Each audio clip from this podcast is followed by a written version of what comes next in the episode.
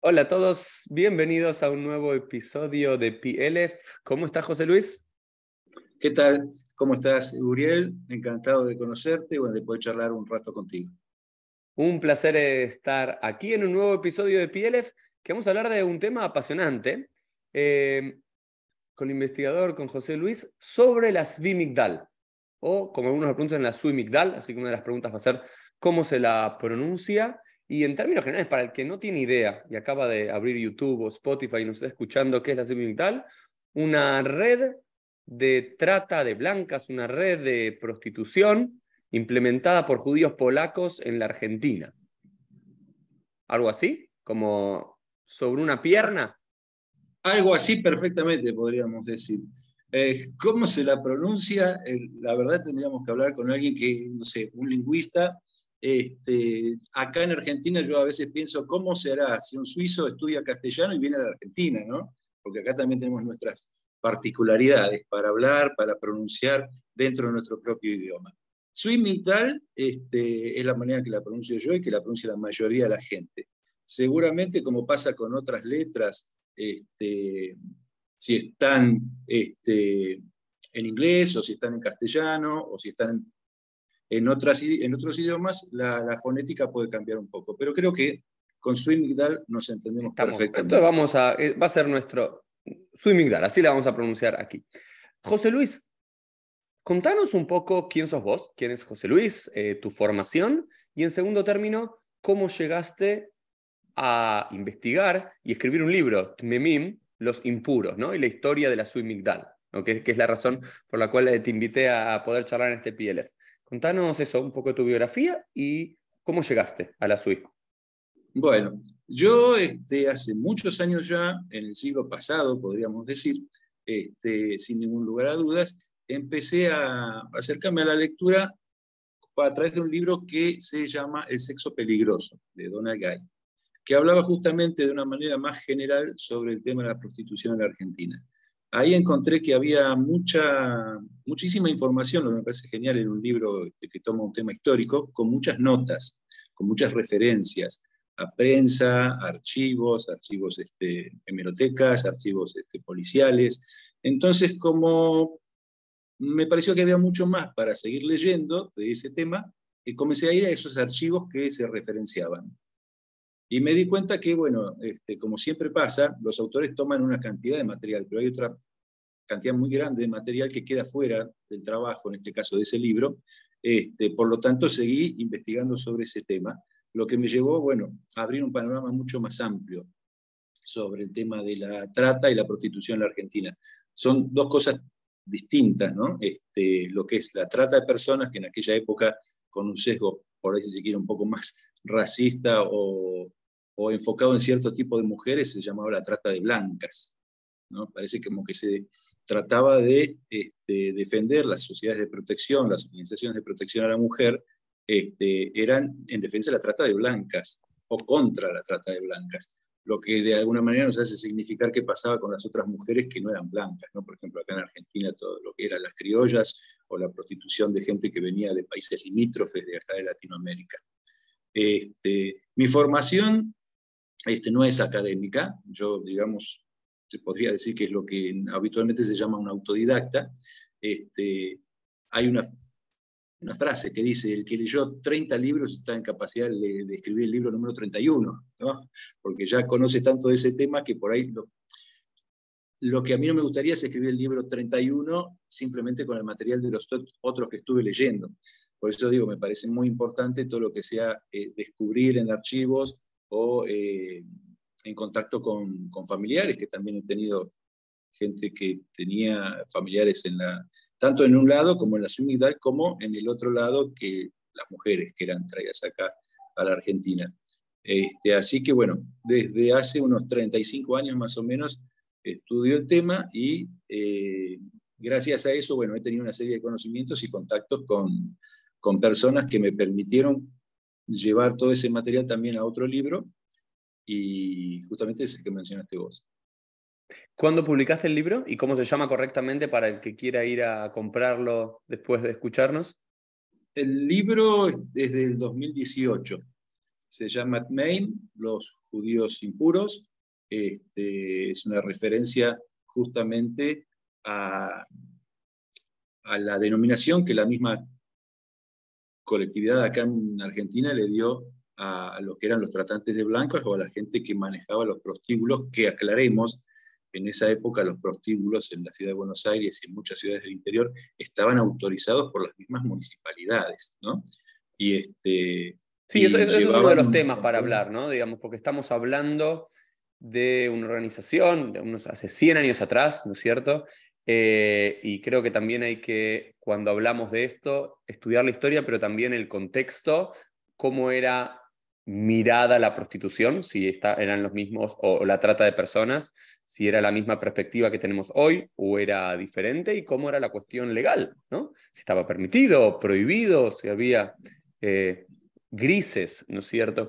José Luis, antes de empezar con la suite, ¿qué, ¿qué, es lo que a nivel personal, además, te llevó a investigar el tema o a interesarte en el tema de la prostitución y la trata de personas? Bueno, es un tema que mm, desde lo histórico tiene una proyección actual. O sea, hay muchos temas que son históricos y quedan en eso, ¿no? O sea, es una parte de, de todo un proceso, ¿sí? Hay una línea con un montón de puntos y algunos de esos puntos pertenecen a ese espacio y ahí se cierra. Y hay otros temas que tienen una conexión muy grande con los temas actuales. De hecho, el tema de la prostitución y la trata este, es de gran actualidad en el momento. Ese podría ser un tema o un abordaje más social, si se quiere. Este, en, lo más íntimo, eh, particularmente lo que me gustó del tema para investigar es que había muchísimo material mm. todavía para ir descubriendo y que había mucho, muchos mitos este, sobre el mismo tema a veces eh, generados por un, lo que se llama un, pánico social, ¿no? por, ciertos procesos este, que se dan en las sociedades en determinadas épocas, y otras veces este, asociado con las mismas necesidades de eh, las organizaciones que luchaban contra la trata de blancas, este, tal vez por este, generar un compromiso en la gente, hacer que este tema fuera mucho más grande de lo que realmente eh, significaba, este, tal vez la idea de, acercar a personas para que pudieran sumarse a esa lucha. Pero realmente este, uno de los temas que me interesa mucho es lo que se refiere al mito de cómo se manejaba y de cómo se movía en esos temas en aquel momento. Como decís vos, hace 100 o más años todavía. Maravilloso. Entonces, empecemos ahora con la historia. Hagamos un poco de historia. ¿Dónde nace la Suimigdal y cómo llega a la Argentina?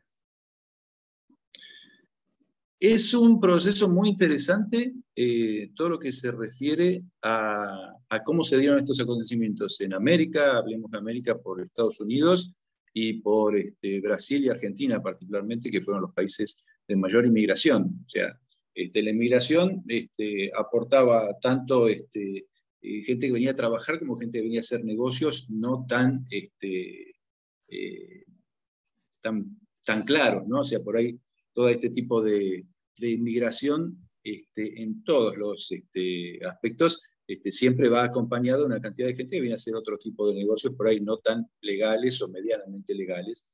Eh, por eso digo Estados Unidos, Argentina y Brasil.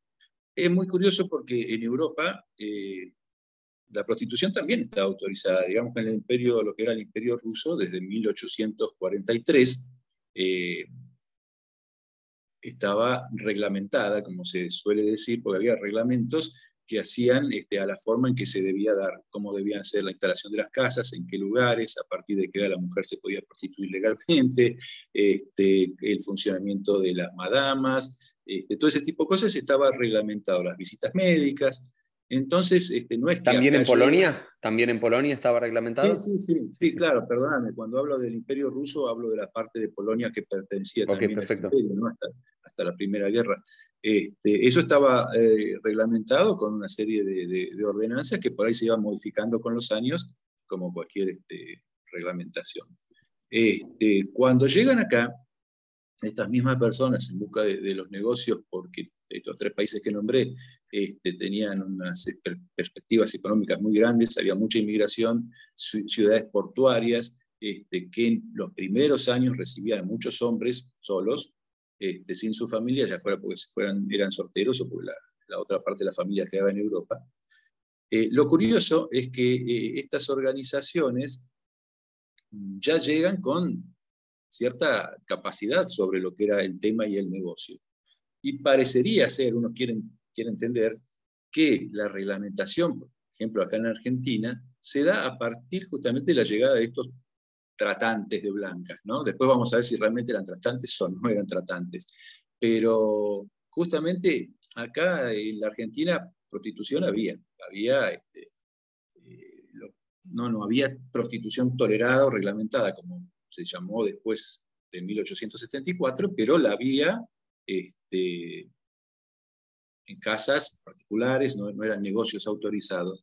De hecho, muchas veces el ejército este, llevaba mujeres, las mujeres que por ahí estaban, digamos, en una situación más expuesta, porque, este, no sé, se las tomaba como este, revoltosas o que estaban en vagancia o en ciertas actitudes, se las llevaba y se las llevaba junto con el ejército. Eso no era prostitución en el sentido que lo entendemos en esta charla, pero de alguna manera también era exponer a las mujeres a, las necesidades de los hombres esas necesidades que nunca podían contener y aparentemente que hoy tampoco pueden contener, porque si uno se pone a ver, este, uno de los motivos de la prostitución justamente es la demanda, no mm. necesariamente oferta, porque vos tenés un montón de oferta, pero si no hay demanda en términos de mercado, ¿no?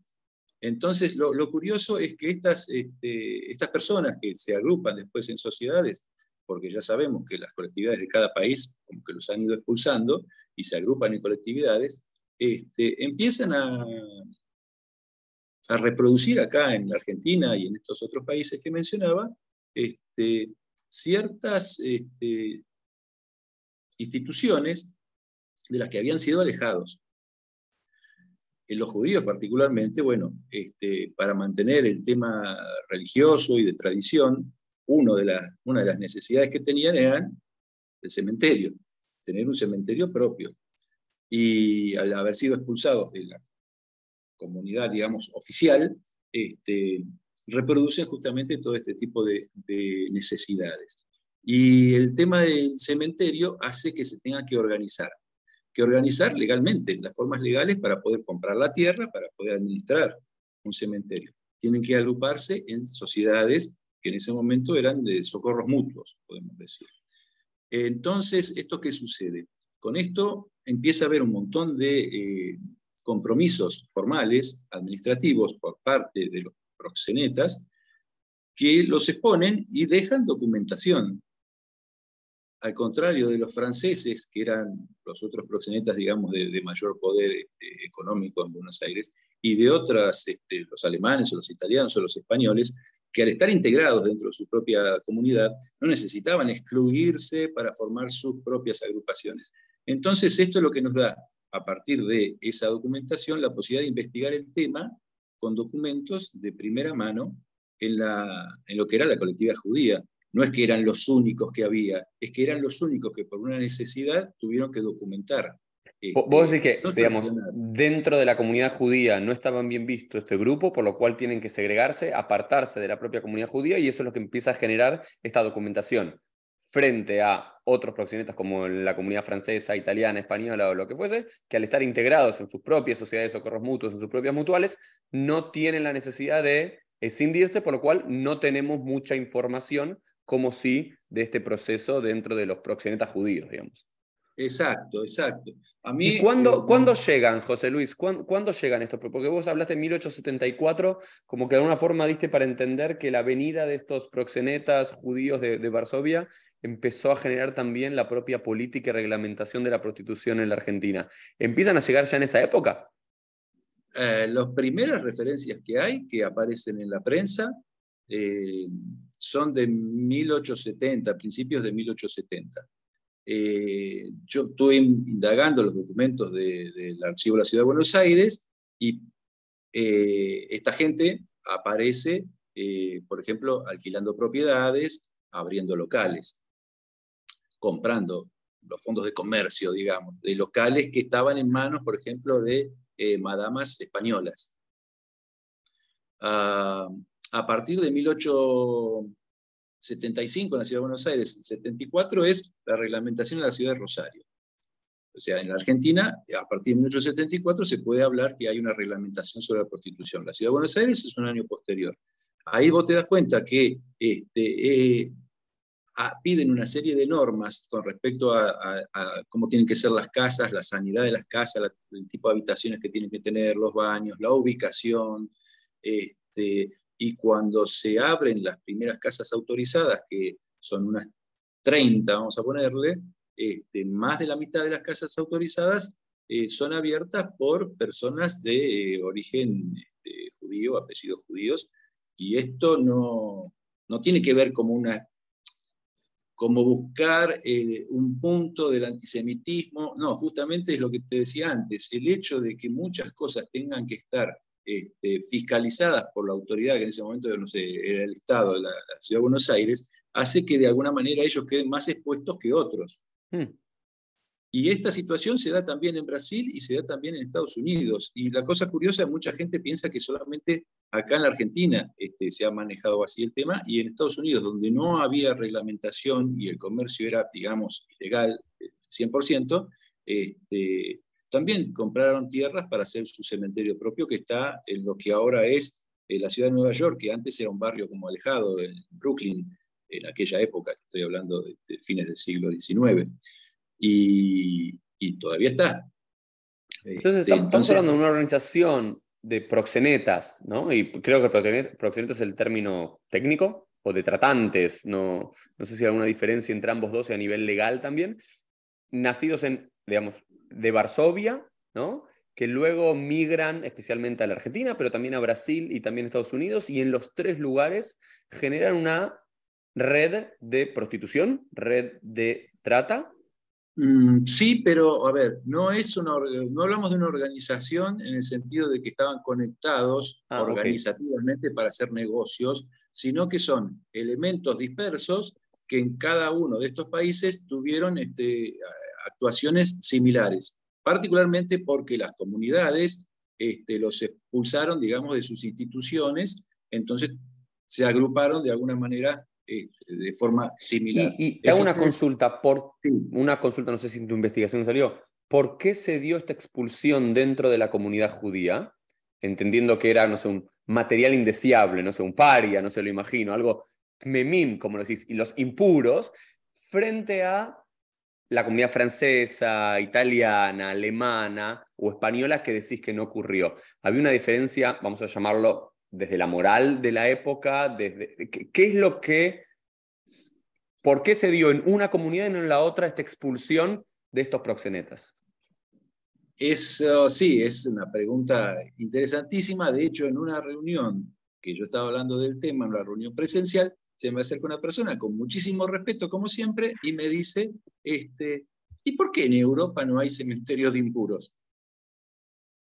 Y no hay, porque este, allá también había organizaciones de, tratantes de blancas, de, proxenetas. Este, proxenetas, digamos, sería más bien el, el, hombre que explota a la mujer sexualmente, lo que hoy se llama la prostitución en beneficio de terceros, o sea, este, el dueño del local, ese sería el proxeneta. El tratante de blancas está más referido a la persona que hacía los negocios llevando mujeres de un lugar a, otro eh, internacionalmente. ¿no? Pero en la SUE habían las dos cosas, dueños de locales y tratantes, digamos. Eh, era todo pero ¿por qué en Europa no hay?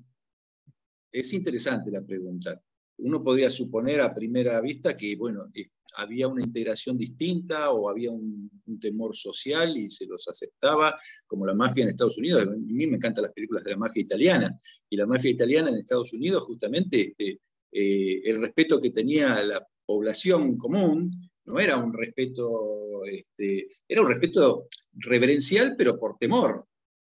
Y a veces por conveniencia pero este, estaban integrados dentro de su propia comunidad, los mafiosos. Este, en Argentina, en Estados Unidos y en Brasil se dio un proceso que yo no sé si tendrá que ver con la primera o la segunda generación de, la inmigración, este, y querer ser, usando una frase más hoy, este, más papista que el Papa, mm. pero como que hubo un, un intento de separar a estos elementos indeseables eh, muy prontamente, eh, justamente tal vez con la idea de este, mostrar un compromiso este, hacia la nueva sociedad que los estaba acogiendo, este, que tenga que ver con, con, lo moral. Yo creo que el tema pasa por lo moral, porque era, a ver, si nos ponemos a ver, era un negocio este, legalizado, si se quiere. Entonces, este, la, la, única. La trata también, entiendo, ahí explícame algo, José Luis. Ok, eh, porque finalmente en los años 30, 31 va a empezar a caer eh, la, la en la Argentina. Em, pero, o sea, la prostitución sí está legalizada, los burdeles, todo hay, una legalización. El problema no está tanto en eso, ahí está el problema moral, que como nosotros como, no sé, como comunidad judía, con nuestros estándares morales, éticos de la Torá, de la tradición rabínica, no lo aceptamos, a lo cual también es bastante interesante que en ningún lado de la tradición judía la prostitución está prohibida. Claro, la, prostitución, digamos, o sea, la mujer que se prostituye por determinadas circunstancias, por una circunstancia económica o por este, interés de ascenso social o por, este, no sé, por, por, el tema que sea. Pero acá de lo que estábamos hablando era del beneficio que esa prostitución le daba a otras personas. O sea, instalar una casa de prostitución con 10, 20, 50 mujeres y beneficiarse de esa situación, este, eso está autorizado. Claro, es un problema moral, no legal.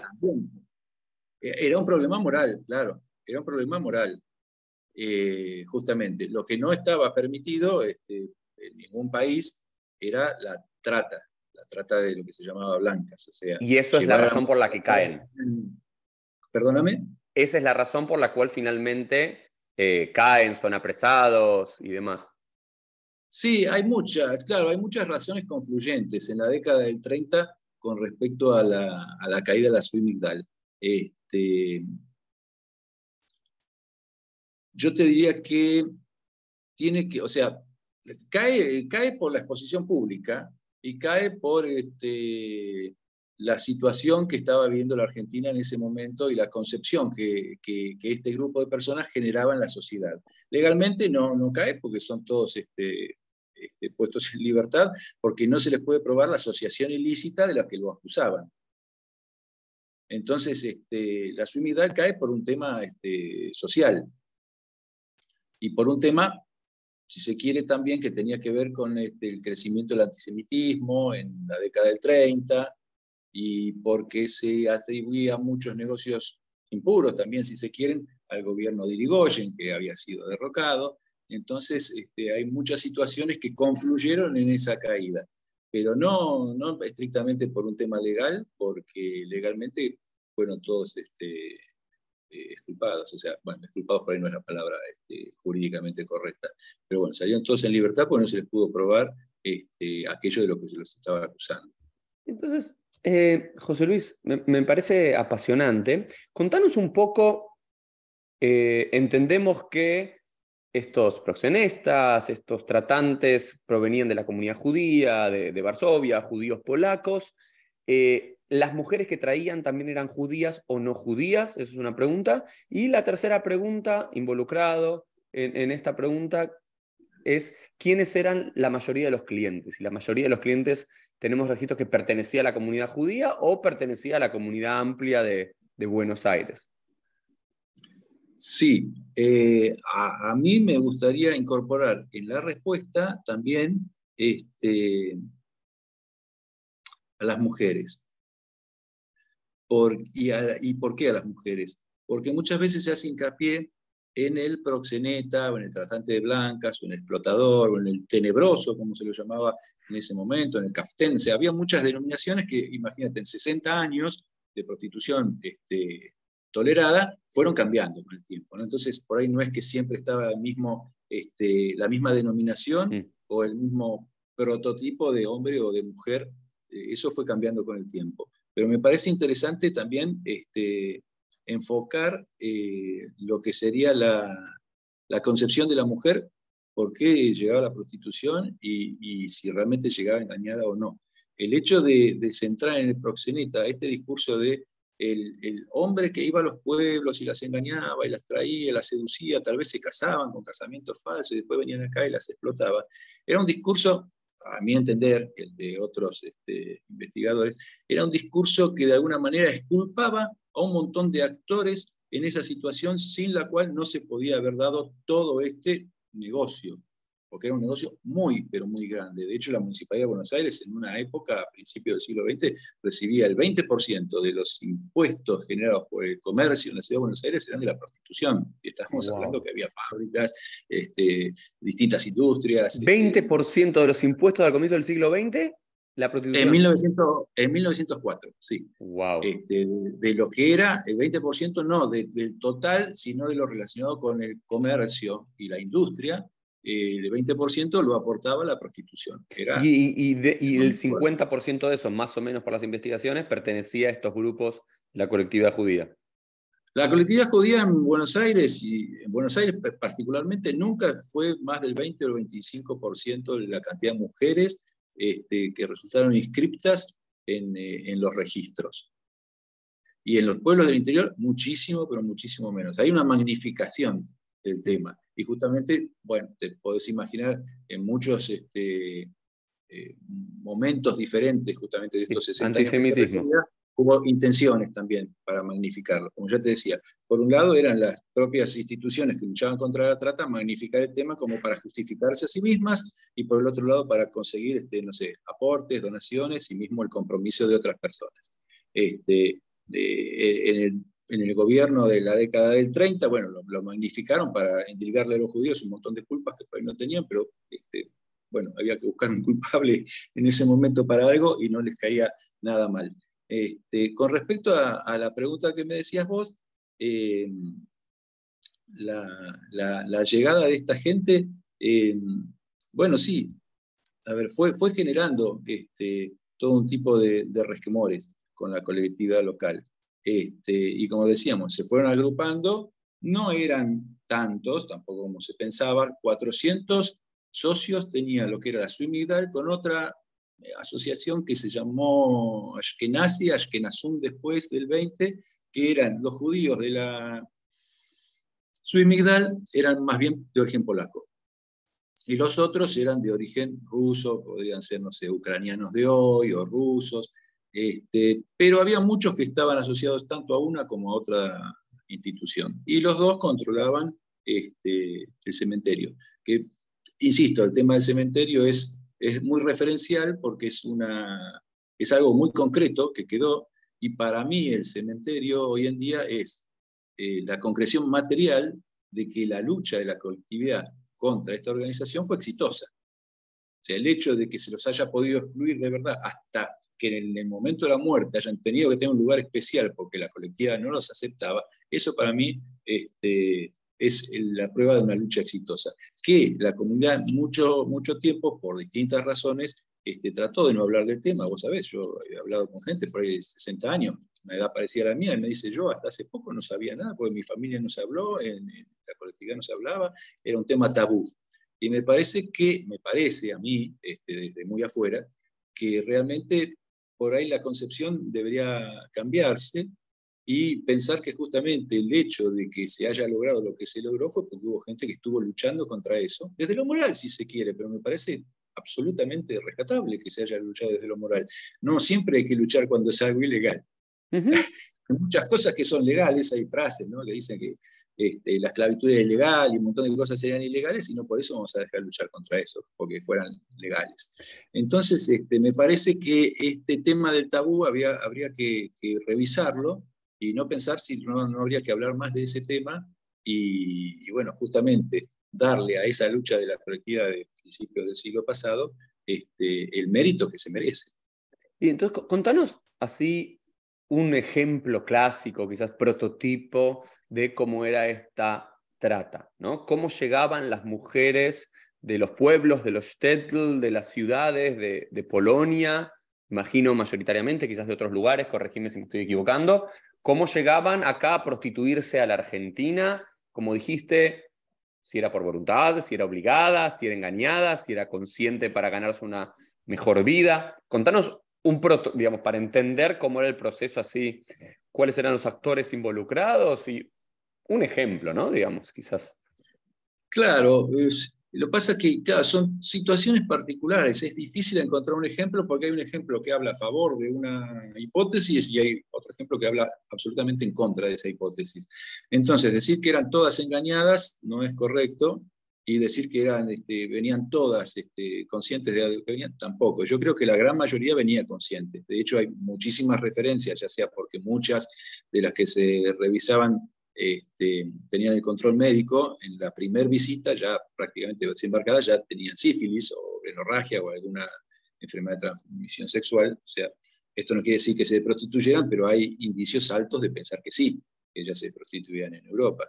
Este, hay reportes de la Liga de las Naciones, justamente que los investigadores en la década del 20 este, habían este, encontrado muchos casos de mujeres que llegaban ya prostituidas a la Argentina, donde los mismos tratantes decían es mucho más fácil traer una mujer que está en situación de prostitución en Europa que andar buscando una chica sin una experiencia para traerla engañada. Mucho más fácil y mucho más económico.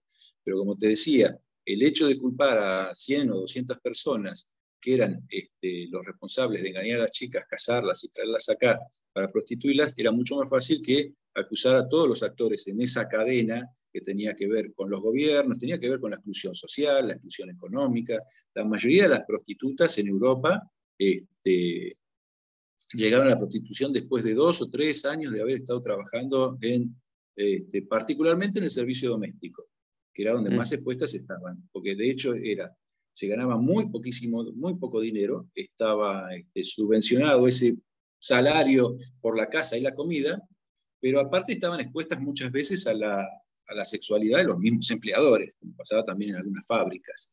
Eh, planchadoras, lavadoras, o sea, las muchachas que salían de los poblados y llegaban a la ciudad, este, muchas veces este, encontraban algunos de estos trabajos que no les alcanzaba para subsistir y o lo tenían que compensar con la prostitución clandestina o tenían que entregarse directamente a la prostitución. La, policía, si la policía del zarista estamos hablando, ¿no? si detenía a una mujer por sospecha de prostitución, lo que hacía era ingresarla al registro de prostitutas. O sea, vos mm. fijate, o sea, por eso digo, hay muchos actores. Si una mujer estaba, no sé, en situación de calle, como diríamos hoy, era, pedía limón lo que fue, les parecía medio sospechosa, de, no, esta la vamos a poner en el registro de prostitutas y ya no queda, es como ficharla, como, como un delincuente, fichás a un delincuente, haces un prontuario, bueno, la mujer la ponía en registro de prostitutas, le sacaban la documentación, obviamente, y le entregaban una tarjeta amarilla, boleto amarillo se llamaba, este, que era su ficha de prostituta.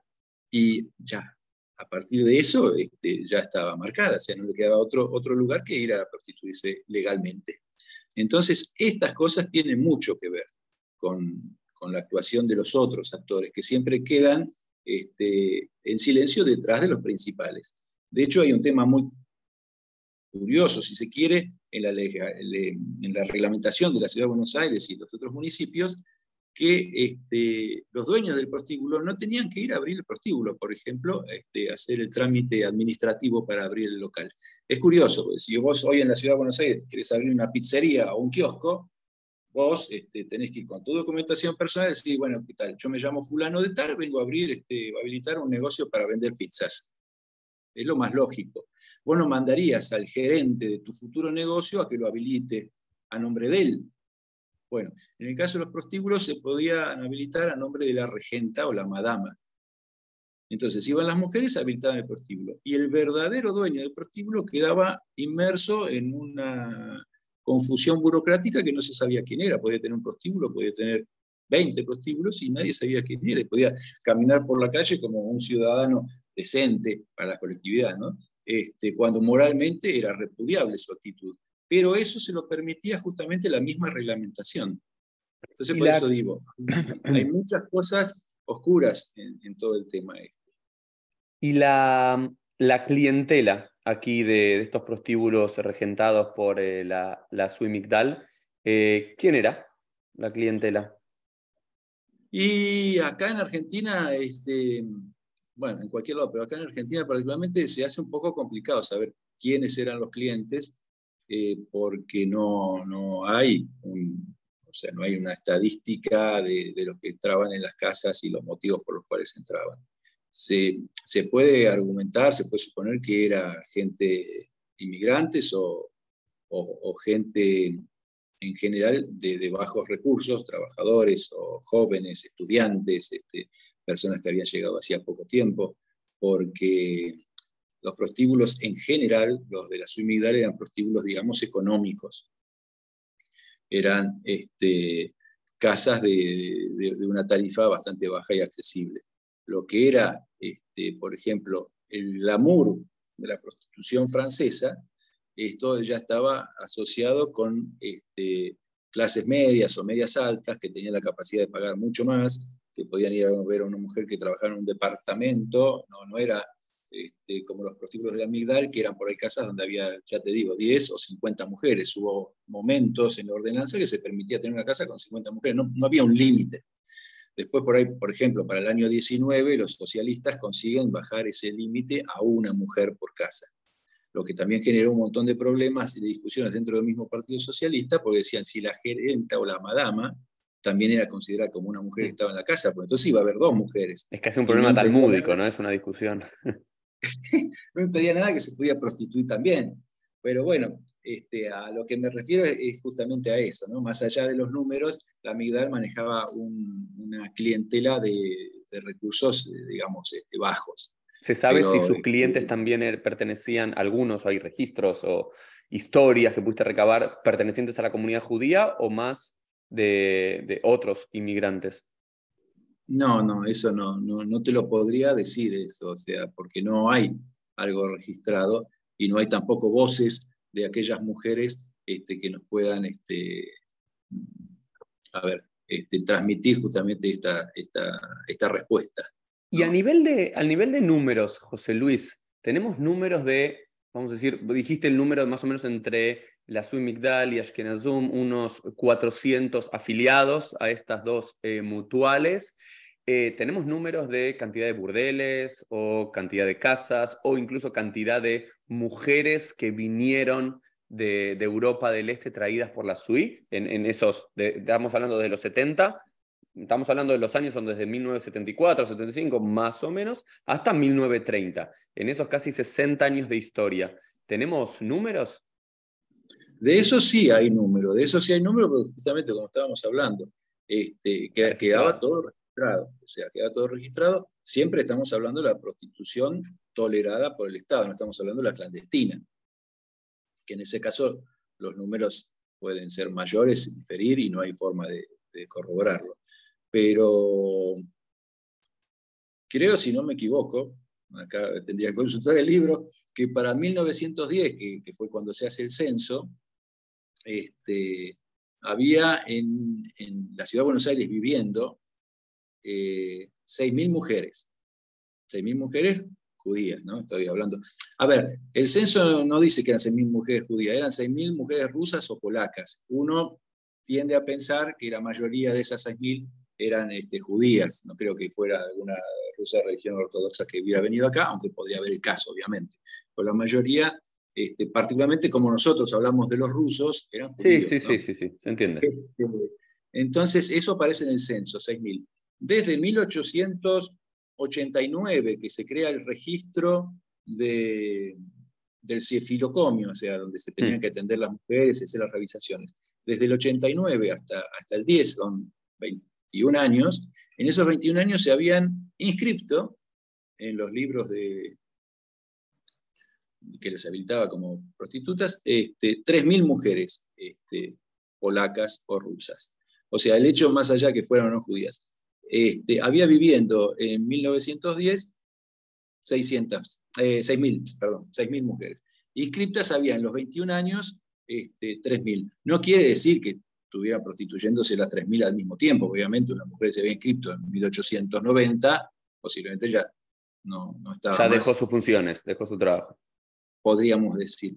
Pero a lo que me refiero es que esas personas seguían viviendo en la ciudad de Buenos Aires. Entonces, esto lo que nos demuestra que hay un transporte, ya sea este, genuino porque la mujer lo demandaba, que en muchos casos era así, o porque el engaño o lo que sea, pero en otras colectividades no se daba eso. O sea, por ahí este, los españoles, los italianos, era el 3, el 4, el 5% de las mujeres este, que estaban inscritas en relación a las que podían vivir en la ciudad de Buenos Aires. Es muy grande, entonces eso es lo que te muestra que había un transporte de mujeres. Y vamos a ponerlo en claro también, este, vamos a desmitificarlo. La única, mujer, la única mujer que podía llegar a la Argentina sola era una mujer que estaba en situación de prostitución o que venía engañada o venía por algún tema porque no, no había, era muy difícil que una mujer en aquellas épocas tuviera la independencia económica y tuviera la dependencia de la familia y de los propios este, países para poder ir de un continente hasta el otro. O sea, estamos hablando de los judíos en, Polonia no podían ir de una ciudad a otra prácticamente, porque lo tenían prohibido. Entonces, este, trasladarse una mujer sola en aquella época, este, más allá de lo que pudiera pensar la, la sociedad, el solo hecho de trasladarse eh, era a partir de que alguien estaba pagando ese viaje, no había un recurso económico para hacerlo. José Luis, y para seguir conversando el tema, llegar a los últimos 10, eh, 15 minutos de nuestro encuentro, hay, hay registros, ¿no? Porque imagino que hay, una diferencia, ¿no? Total entre una mujer que quizás, que hasta el día de hoy, ¿no? Sigue siendo un debate si la prostitución, eh, más allá de las moralidades particulares, culturales, religiosas que cada uno pueda tener, es, una, es un trabajo, eh, vamos a decir, normal, que una mujer puede con su libre albedrío decidir vender eh, su cuerpo o no, digamos, hay, voces para un lado o para el otro. Eh, creo que el gran problema está más allá de eso, en el cual cuando son obligadas, ¿no? Cuando son obligadas y hay incluso una violencia física, una amenaza dentro de la Suimigdal, más allá de estas mujeres que, bueno, quizás era la única forma que tenían de ganarse la vida, eran otros tiempos. Eh, hay registros de casos de instigación, de violencia, de presión. Quizás había mujeres que, no sé, llegaban acá después de dos, tres, cuatro, cinco años, se ganaban unos pesos y decían, dejo esto. Eh, hay registros de la Suimigdal y de sus miembros presionando a estas mujeres para que se queden como parte de su red. Eh, bueno, yo quiero, o sea, a ver, comentarlo el hecho de que la mujer llegue a la prostitución a través de la violencia, de una o de otra manera, eh, siempre llega a través de la violencia.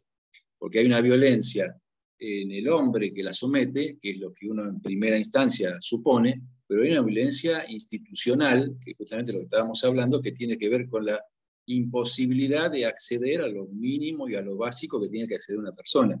Si vos a esa persona, en la época y en el contexto que estábamos hablando, vos no le ofreces la, posibilidad de estudiar. las mujeres en, Rusia tenían vedada esa posibilidad, los hombres por lo menos un porcentaje podían hacerlo, las mujeres directamente no, y no era un tema de la familia, era un tema del gobierno. Este, no le ofreces la posibilidad de tener uh, una, economía independiente, no le ofreces la posibilidad de crecer, este, siempre hay una, imposición de, esas circunstancias que te pueden ir arrastrando hacia un camino, o sea que la violencia existir existe este, ya sea en el hombre que la somete o en, el Estado que la somete o que la empuja a eso.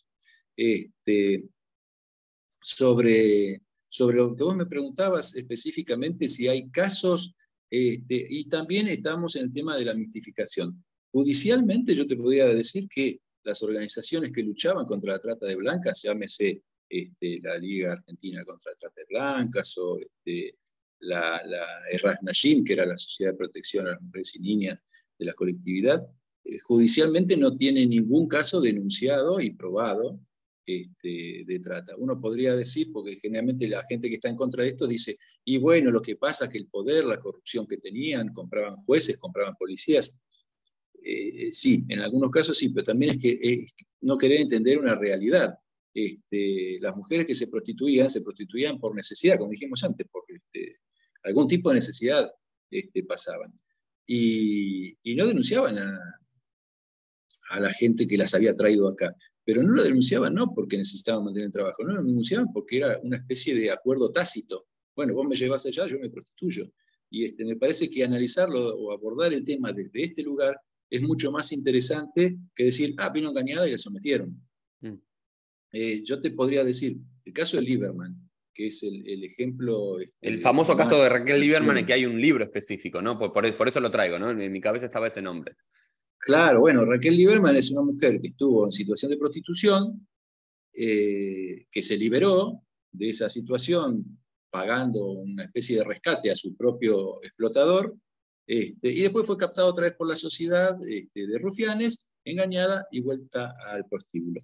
A ver, esa es la situación que nos llegó a través del relato de la propia Raquel Lieberman.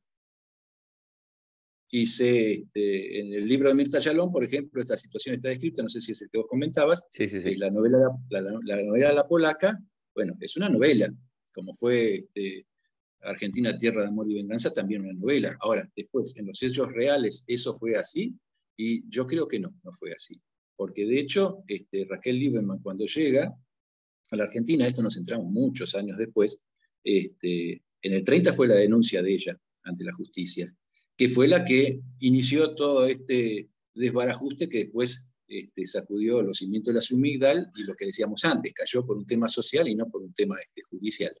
Pero Raquel Lieberman declara, me trajeron engañada, me fueron a buscar a Europa, me sedujeron, me trajeron con engaños y me encerraron en un prostíbulo, estuve ocho años en, el prostíbulo, me escapé, puse un negocio y después una persona me vino a, me vino a hablar, nos tuvimos cierta amistad, me casé con esa persona, resultó que esa persona era un explotador de la amigdal que me sacó los ahorros este, y me puso a trabajar otra. Esa fue la denuncia que hizo ella. Y a partir de eso este, inició el proceso judicial. Eh, ahora, este, lo que después con los hechos se pudo comprobar es que no era cierto. O sea, ella vendió una, una imagen de la prostituta sometida, que era la prostituta que compraba la sociedad en ese momento, esa imagen. Pero ella vino con el esposo. O sea, ya ahí, realmente, yo no quiero ser este, hiriente, pero ahí tenía un proceso por falsa denuncia Lieberman. O sea, ella vino con el esposo acá. O sea, no vino con el esposo. El esposo vino un año antes, ella vino a reencontrarse con sus dos hijos con el esposo. Que el esposo vivía en Tapalqué, en la casa de su hermana, o sea, la cuñada de Lieberman. La hermana eh, de Jacob, el esposo de Lieberman, gerenciaba un prostíbulo en Tapalqué. Uno no puede saber si Raquel vino este, a, hacer sociedad con la cuñada o vino a trabajar de costurera. Este, pero bueno, a partir de ahí toda la denuncia de Lieberman se cae porque después un montón de cosas que ella refiere sobre la explotación que sufrió tampoco son ciertas. Este, vos fíjate, o sea, ella sí se prostituyó, de eso no hay ninguna duda, pero ella llegó a ahorrar, y esto está comprobado por la justicia, este, 90 mil pesos. 90 mil pesos en esa época, en cuatro años, era una fortuna que le hubieran llevado a una costurera, más o menos, yo saqué la cuenta, sin gastar un centavo en comida, en alojamiento y nada, 180 años de trabajo. O sea, era mucha plata, ¿sí? 90 mil pesos comprabas dos o tres casas en un barrio alejado del centro y una magnífica casa en el centro de la ciudad de Buenos Aires. ¿Está mal? No, no estoy diciendo ni que está mal ni que está bien. Estoy diciendo que era mucha plata y que no se compadece con la denuncia que hizo Lieberman de sometimiento, de esclavitud. Era un trato igualitario entre el rufián que tenía el negocio y ella que trabajaba en el negocio.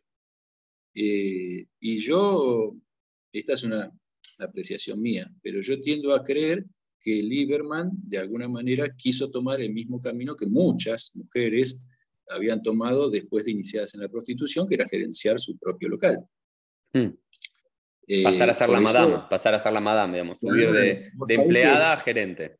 Vos sabés que una de las normas no escritas de la, de la es que ninguna mujer podía administrar un prostíbulo si no tenía un esposo, un mm. socio, como ellos llamaban esposo, era el socio comercial.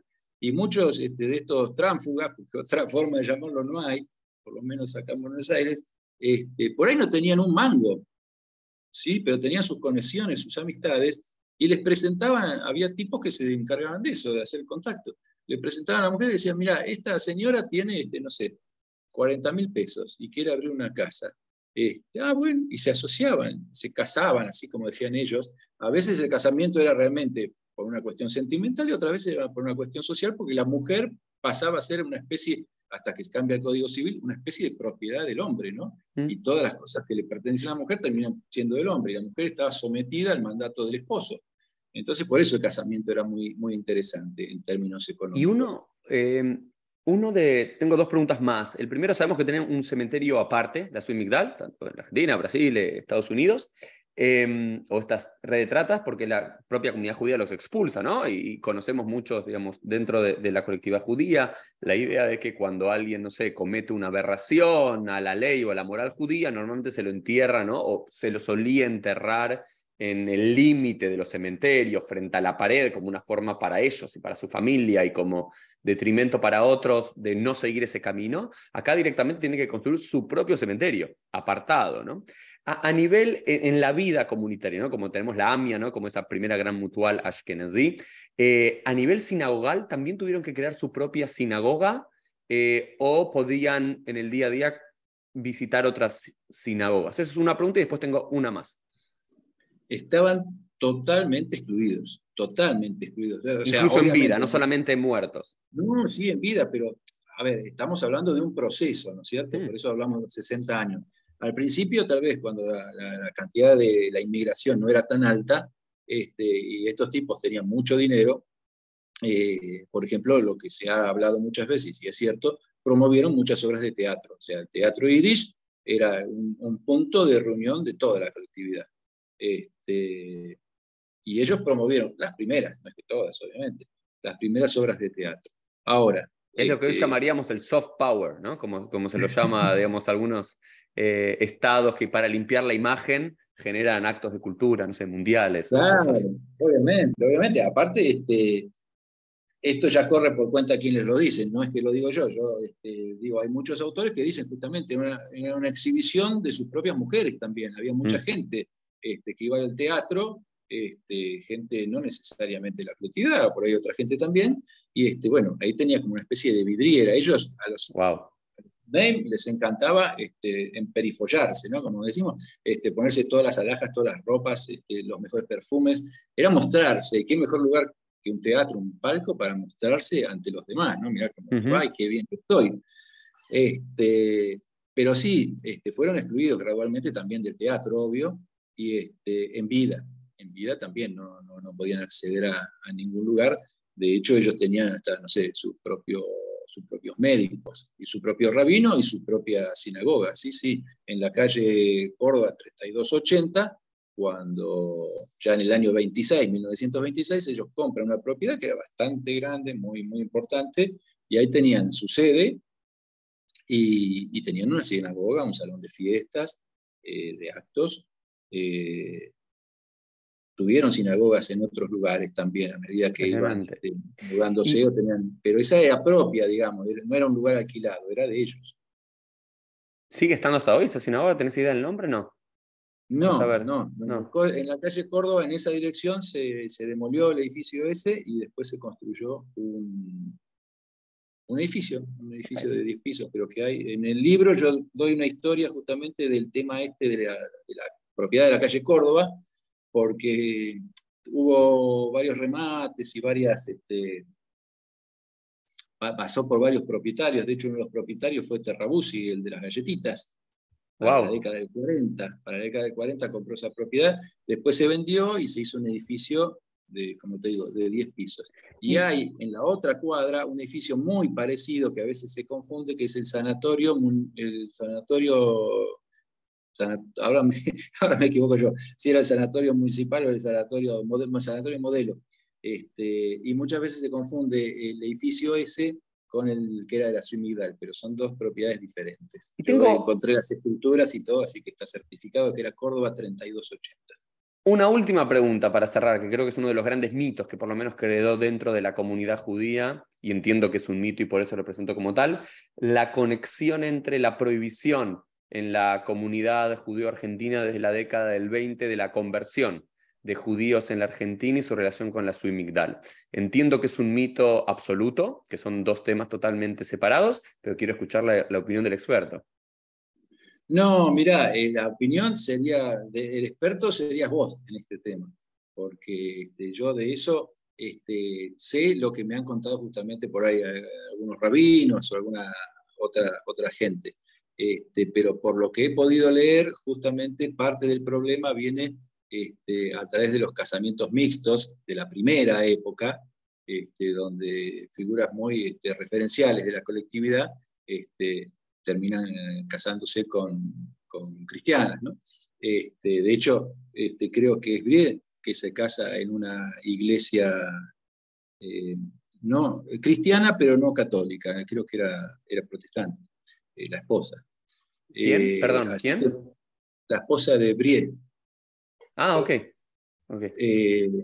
que, fue, este, si no me equivoco, presidente de la, de la CIRA. sí, incluso el, primer, el, primer rabino, el primer rabino de la Sira, que no, era, que no era rabino, era un judío que sabía leer un poco hebreo y demás, para ser autorizado, para hacer en los primeros casamientos cuando eh, solamente había católicos, si se permite, se abre el culto la figura tenía que haber, una figura clerical dentro de la comunidad judía, se elige a un judío que más o menos ¿no? sabía algo de hebreo, algo de liturgia, lo mandan al eh, de Francia y lo, generan como el gran rabino de Argentina y lo único que le dicen es, lo único que te pido, tu mujer no es judía, convertila.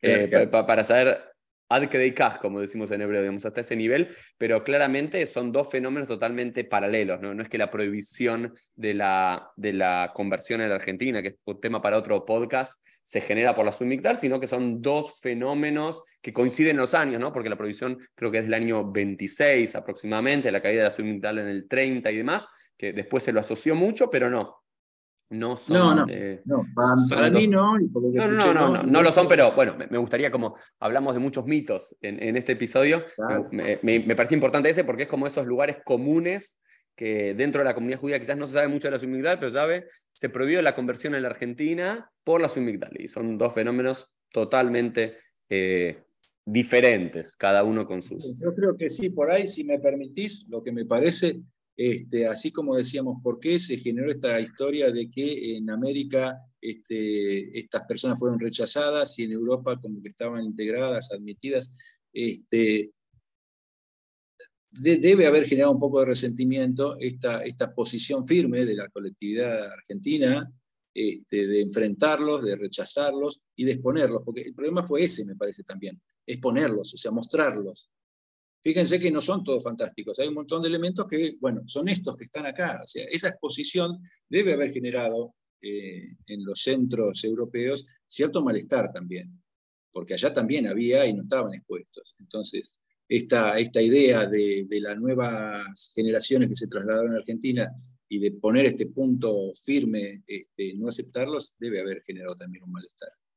Por supuesto, por supuesto. Bueno, José Luis, gracias. Gracias eh, por llevarnos a recorrer casi los 60 años de la Suimigdal, de la prostitución judía organizada en, la Argentina, conocer este fenómeno eh, cultural de la propia comunidad judía, pero también de la propia experiencia argentina, de una comunidad migrante y de esos negocios eh, en las zonas grises o en las zonas legales e ilegales y de la moralidad donde todo se entrecruza. Bueno, invitar a todos los que nos eh, vieron por YouTube o nos escucharon, que quieren eh, leer y estudiar un poco más del tema, a leer el libro Tmeim, Los judíos impuros, historia de la Suimigdal de José Luis Scarsi. Así que gracias, gracias por traernos a este mundo. Y bueno, te decíamos lo mejor, José Luis. Gracias. Bueno, yo te agradezco mucho el contacto y quiero hacer eh, hincapié ya para finalizar, en que el cementerio todavía existe, está en Avellaneda. Este, yo participé de alguna manera este, durante dos años en una investigación, fuimos relevando las sepulturas, conseguimos este, un registro de sepulturas que estaba en Israel. Eh, estuvo en Argentina, pero fue trasladado a Israel. Y bueno, eso me pareció fantástico y es la muestra de que la colectividad luchó y consiguió su objetivo, que era separar a esta gente. Maravilloso. José Luis, muchas gracias y bueno, todo lo mejor. Nos vemos todos en un próximo episodio. Chau, chau. Bueno, hasta luego. Chao, chao.